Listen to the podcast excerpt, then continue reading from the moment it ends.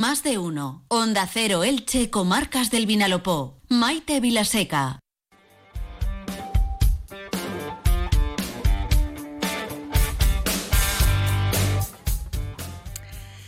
Hoy comienza oficialmente la campaña de recolección de las hortalizas de invierno.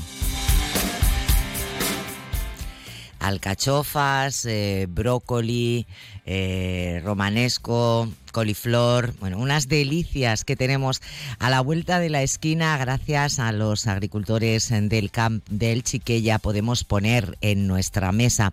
Pero ¿cómo se presenta esta campaña? Pues es lo que le vamos a plantear en primer lugar a nuestro primer invitado del programa de hoy, que es Pedro Valero, presidente de Asaja Elche. Pedro, bienvenido, buenas tardes. Buenas tardes.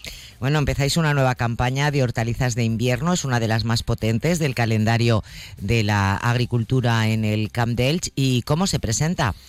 Eh, esta campaña se está presentando complicada, digamos. Bueno, por la parte del consumidor seguirá teniendo eh, productos de excelente calidad y frescura, lo que nombramos siempre, pero luego a la hora de la producción pues estamos teniendo algunos problemas porque, vamos, todos conocemos lo que está pasando, unas temperaturas demasiado altas para la época y esto pues un poco nos está complicando un poco la, producción.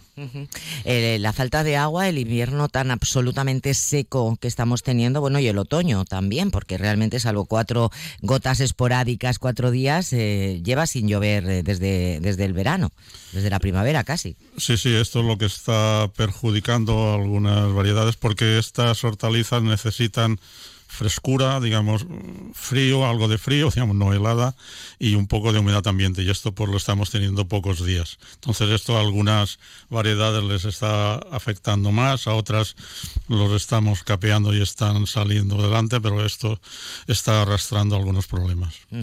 Bueno, vamos con, datos. En, eh, está afectando no a la calidad, nos dices, eh, sino quizá al volumen entonces, ¿no? A la sí, al volumen. Bueno, bueno, la calidad y bueno a la calidad que llega al mercado por supuesto llega solo buena calidad.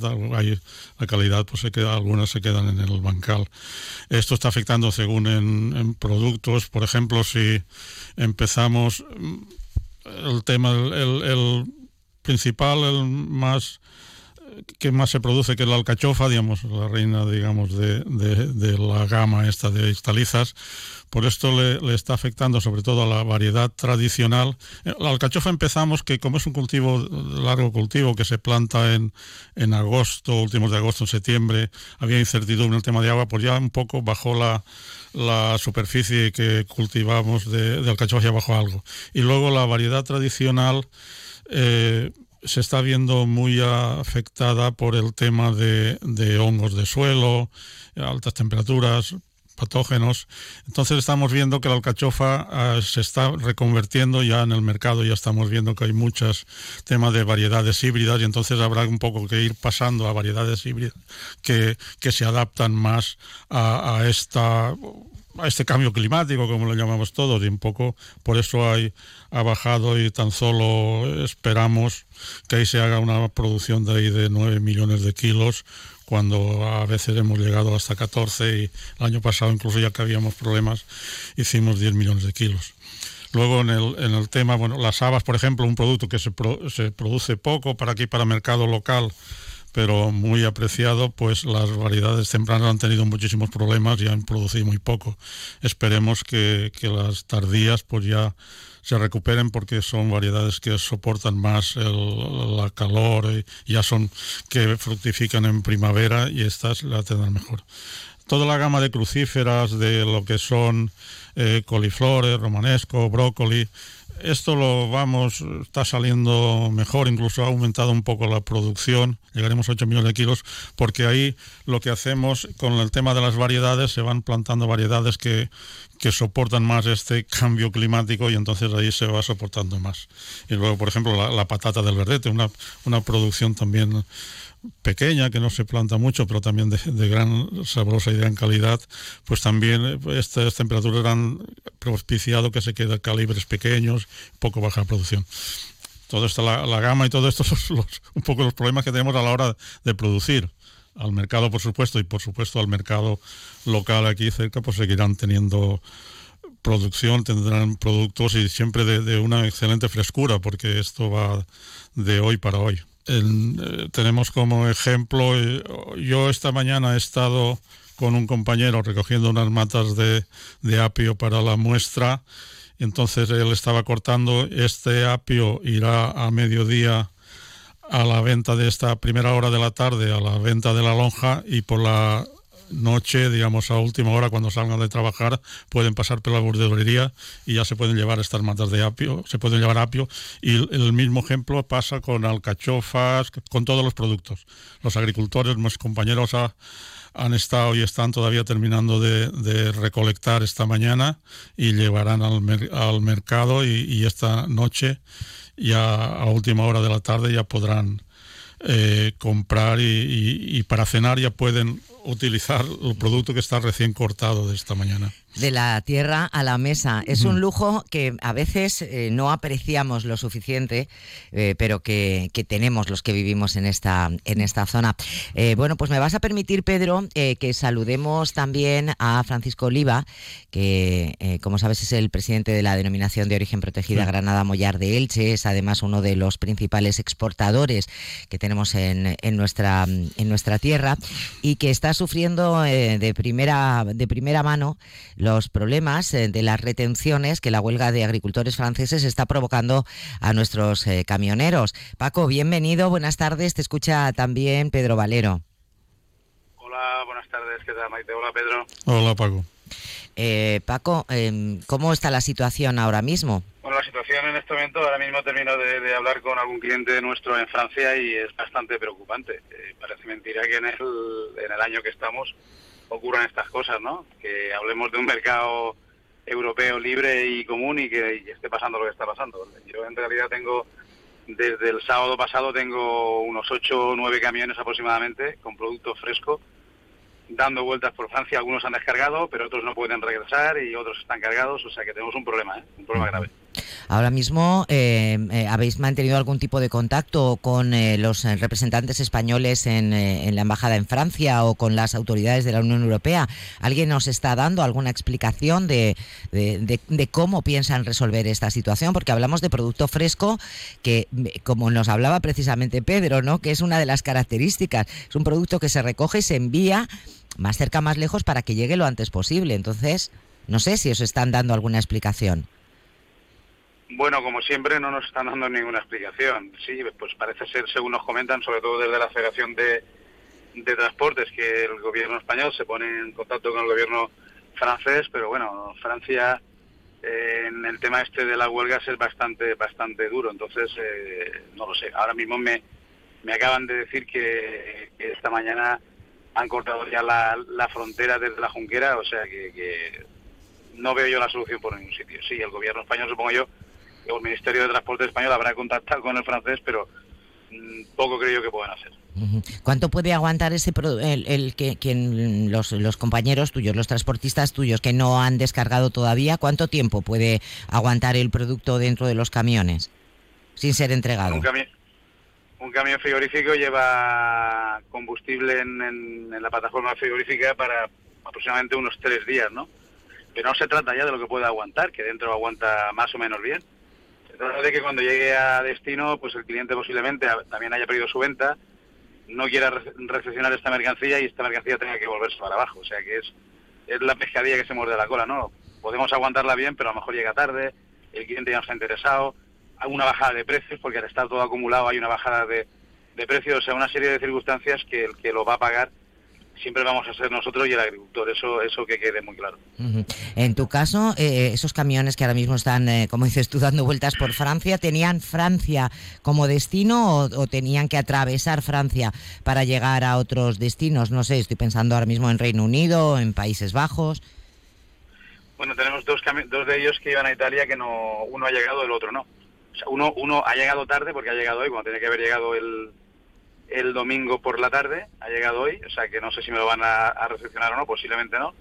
Y el otro no me ha llegado, el otro está parado cerca de Marsella y no sabemos cuándo, cuándo va a llegar. El resto iban en Francia, pero bueno, es que en Francia también hay muchos piquetes en, en, diversos puntos y donde están las plataformas de descarga, generalmente se montan piquetes, sino, o sea que la mercancía es muy complicado que pueda llegar a su destino. Eh, ¿En esos, en esos eh, camiones, en tu caso, llevabas también hortalizas de invierno? Sí, claro, nosotros hacemos mucha hortaliza de invierno. Te puedo decir que van pimientos, calabacines, berenjenas, alcachofas de la zona nuestra, o sea que va, todo lo que va es, es, eh, producto de, de, invierno prácticamente y producto que se consume a diario una cantidad bastante elevada, o sea que también está notando en, los puntos y en los supermercados, en los puntos de venta está notando la falta de mercancías seguramente ya en Francia. Para que nos hagamos una idea y, te dejamos ya, eh, Paco, porque son días muy complicados para ti, te agradecemos muchísimo que nos atiendas. Pero una última pregunta, para que nos hagamos una idea de la pérdida, de la cuantía económica. Un camión que finalmente no puede descargar eh, la mercancía, vuestros productos, o que cuando llega por fin al destino eh, se rechaza esa mercancía por parte del, del comprador, ¿qué supone económicamente en pérdida? Pues un, te puedo decir que un camión de producto hoy en día, con los precios que tenemos actualmente, puede estar perfectamente por alrededor de los 40.000 euros, ¿no? Eh, quiere decir que si ese camión me tiene que retornar aquí a, aquí a Elche, a, nuestras instalaciones y tirarlo para, para la fábrica de congelado, que va a ser lo más posible, en, en muchos casos, pues ten en cuenta que el congelado está pagando eh, unos 40-50 céntimos el kilo de, de, de verdura para congelar. O sea que tienes una pérdida pues prácticamente del, del 90% de, del valor de ese producto. O sea que para perderle en cada camión 30.000 euros no hay que no hay que sacar muchos números, ¿sabes? Madre mía. Paco, mucho ánimo, a ver si hay suerte y, se consigue eh, resolver este problema y que, no se tenga que llegar a esa circunstancia de que eh, eh, la mercancía regrese de nuevo a España y también pues desde aquí mostrar todo nuestro apoyo a, los transportistas porque atravesar una, una situación de estas características tampoco es tampoco es plato de buen gusto. Mucho ánimo y muchas gracias por habernos atendido. Gracias a vosotros. Pedro, ¿qué te parece? Esto es como una, una especie de pesadilla que se repite cada, cada X, ¿no? Cada X se va repitiendo, cada año se va repitiendo y, y al final, como ha dicho Paco, la pérdida, bueno, para los comerciantes, pero al final esto se traslada a, a, nosotros. ya estamos observando que los precios en origen están bajando porque si no sale se acumula la mercancía y claro, y tenemos una nosotros son productos perecederos que no, no los puedes reservar y al final se pierden. En tu opinión, ¿por qué siempre eh, se está en jaque con, con, la agricultura? Es como una especie de, de, mal endémico que no termina de encontrar una solución. Yo creo que es porque a quien más mal le hacen los compañeros de Francia lo que buscan es llamar la atención y ya nos han puesto a los españoles en el punto de mira y siempre lo pagamos nosotros. Y, el problema siempre viene esto porque estamos trabajando con productos perecederos y el, y el detenerse pues va a tener el mercado a, la ruina. Habría que llegar a un acuerdo en política europea en materia de agricultura.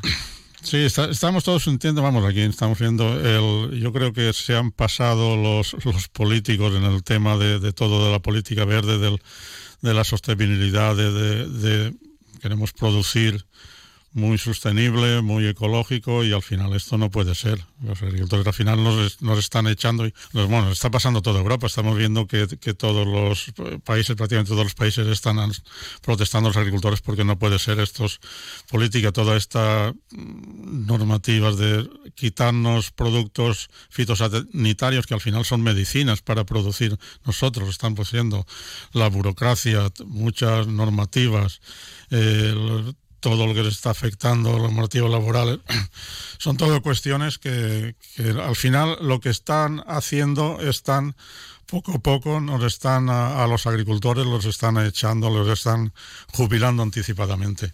Y esto al final lo pagará el consumidor. Al final es el consumidor lo que lo que lo va a pagar porque si baja la producción, si tenemos, como yo siempre digo, si tenemos que consumir productos de, de países terceros igual que pasa aquí en Elche, si no tenemos productos de, los productos que no son de aquí de Elche, que tienen que venir de lejos, nunca el, consumidor nunca comerá, digamos, productos de, frescura y productos con precios asequibles. Bueno, pues a ver si llega de una vez ese acuerdo por la por la agricultura en, en, en, Europa. No lo sé, porque esto es una especie de pesadilla. Yo la recuerdo, creo que desde que tengo memoria. De momento, lo que sí tenemos son las hortalizas de invierno del Camp Delch. Tenemos eh, 9 millones de kilos de alcachofas, eh, también una buena producción de, de, habas. Tenemos 8 millones de kilos eh, de coliflor, brócoli, romanesco. Qué rica, por favor, eh, con, al, al horno un poquito de bechamel. Yo es que soy una fan, ya lo sabe Pedro. Y, y, eso es lo que tenemos ahora. Vamos a vivir el presente, a disfrutarlo y apoyar a nuestros productores locales. Pedro Valero, como siempre, un placer tenerte en el programa y muchísimas gracias. Gracias a vosotros.